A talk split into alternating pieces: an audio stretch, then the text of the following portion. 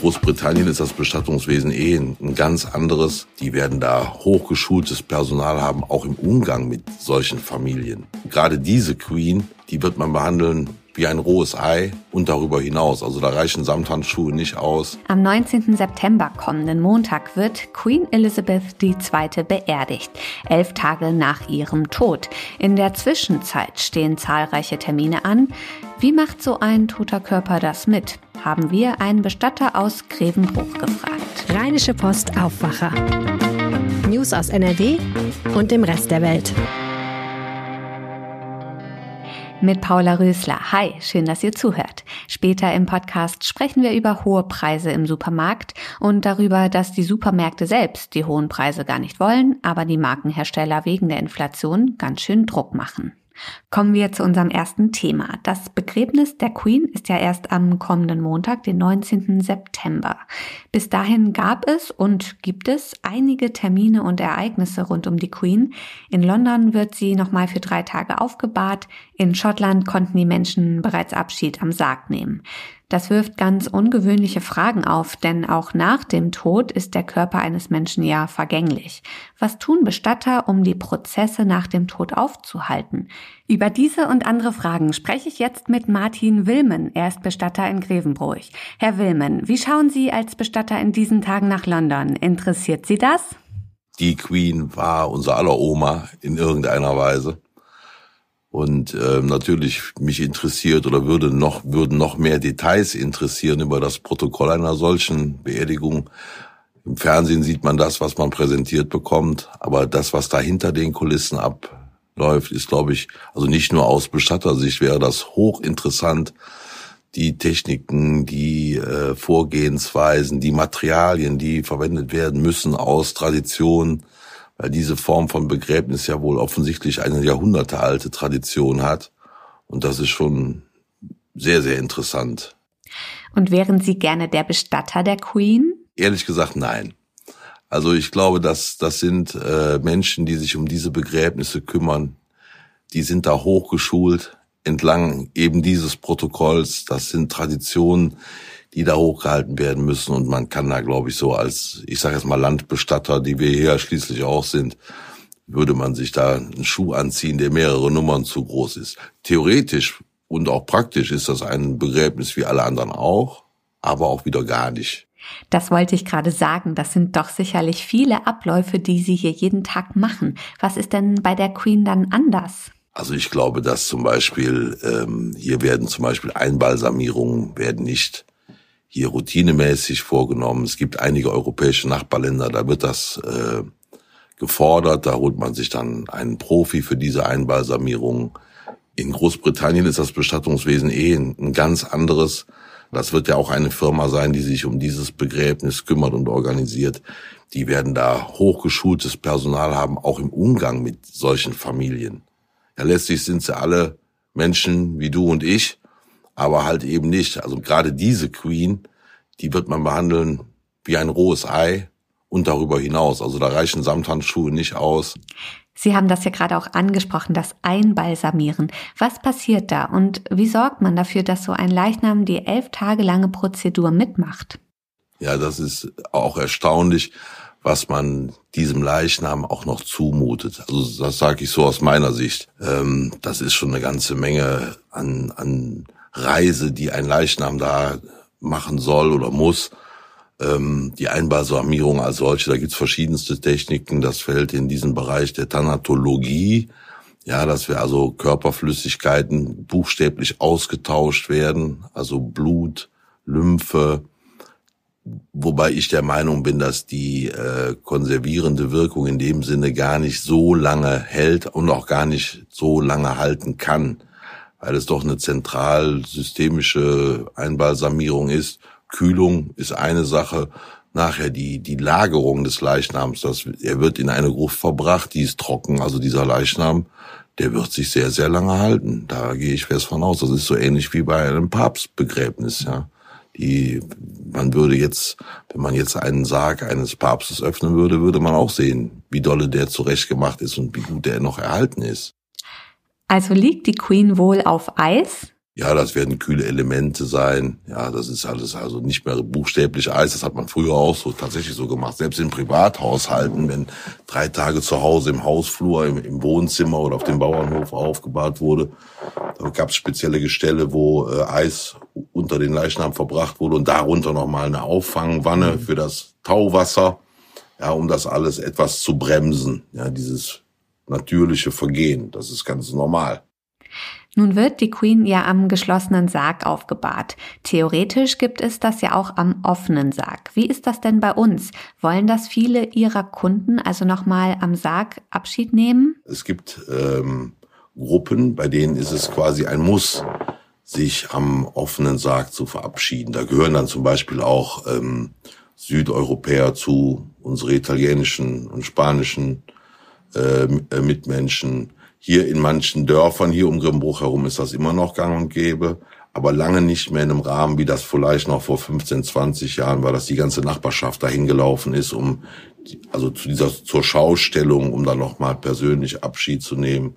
Und meine ganz persönliche Meinung ist, dass je nachdem, wie der Tod eingetreten ist, wie es zu dem Todesfall gekommen ist, es gibt Situationen sicherlich, wo es ganz, ganz wichtig ist, nochmal hinzugehen bei einem plötzlichen Tod.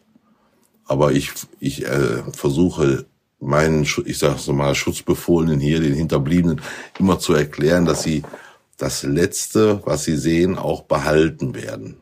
Ja, das ist so, als ob wir jetzt auf, zu irgendeiner Veranstaltung gehen, geht man da mit einer gewissen Erwartungshaltung hin.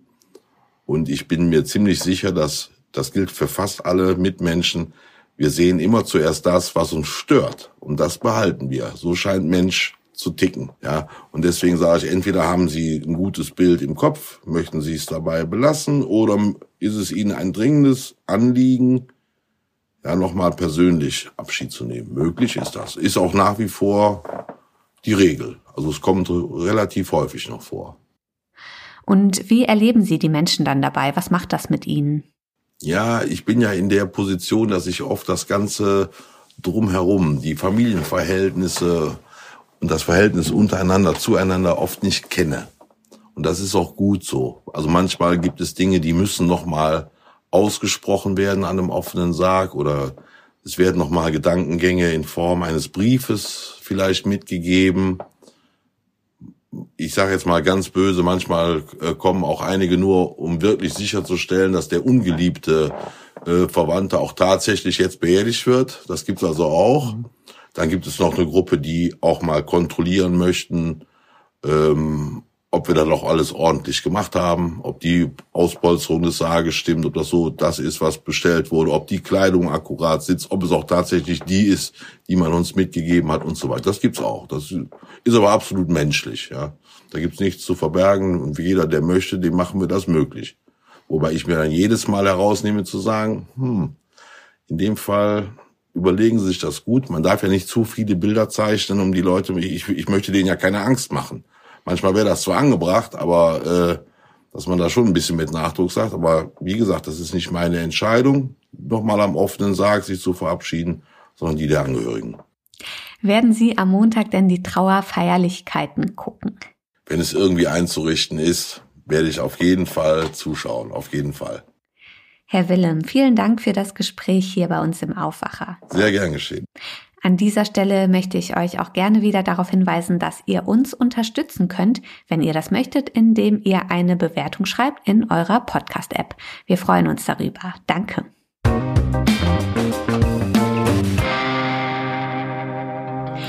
Einkaufen im Supermarkt kann momentan ganz schön Nerven kosten.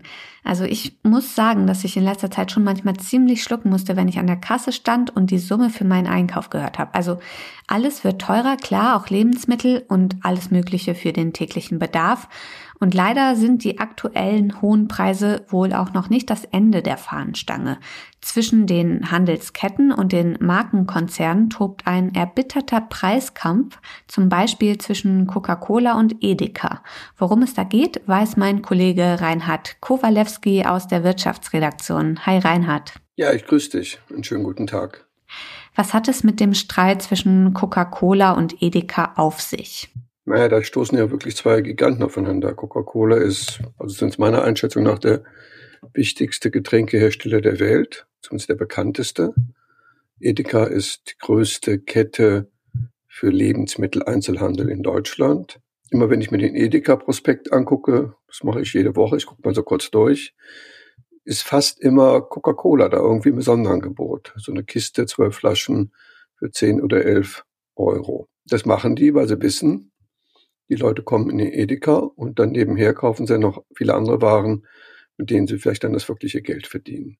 Also ist Coca-Cola so eine Art Lockvogel? Ja, es gibt sogar sowas wie ähm, Lockvogelmarken.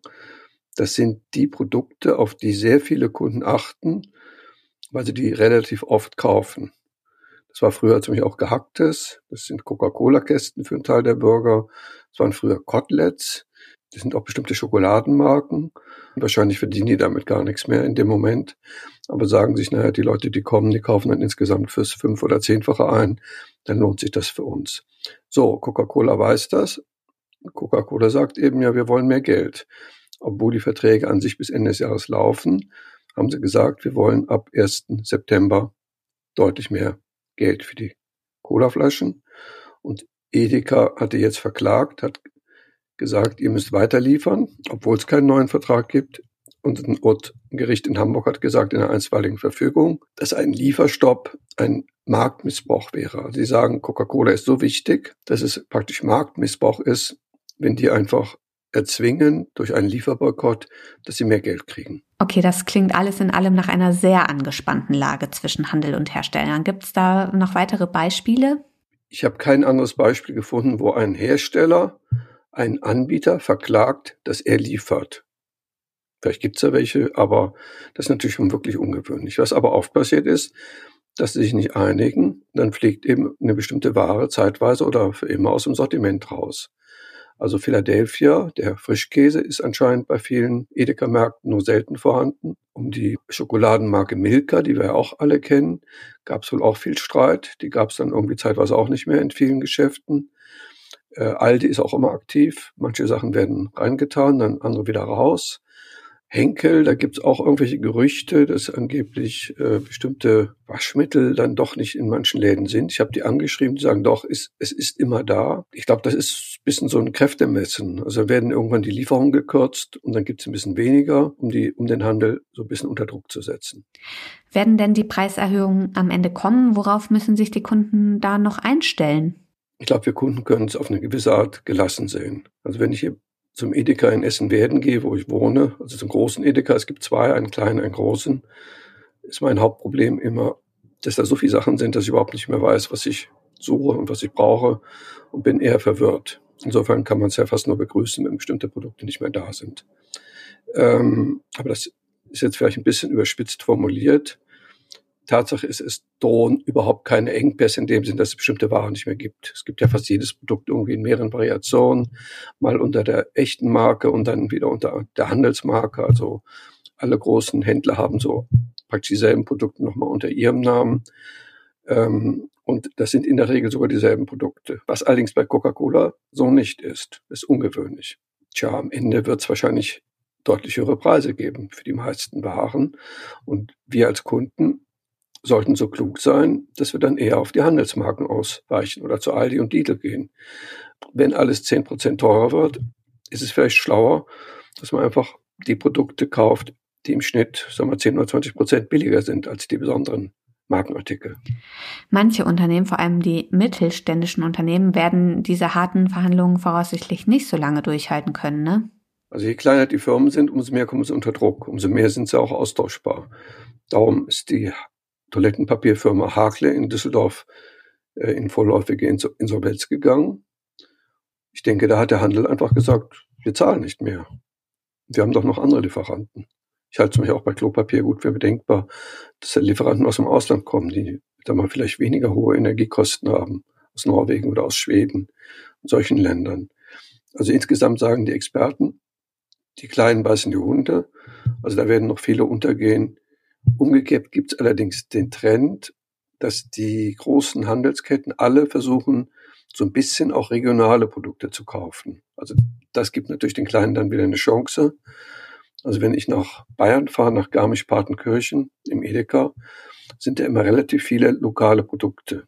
Und hier im Rheinland ist das auch oft so. Sagen wir, Obst, Gemüse und andere Produkte kommen dann auch aus der Region. Insofern große Gefahr für mittelständische Firmen, aber auch eine kleine Chance.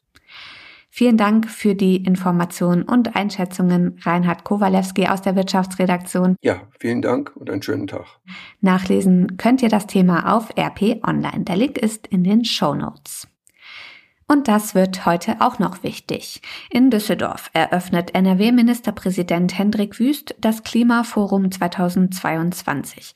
Vertreter aus Wirtschaft, Verbänden und Stiftungen diskutieren zum Thema gemeinsam Transformation gestalten, das Klima schützen und den Wirtschafts- und Industriestandort Nordrhein-Westfalen stärken.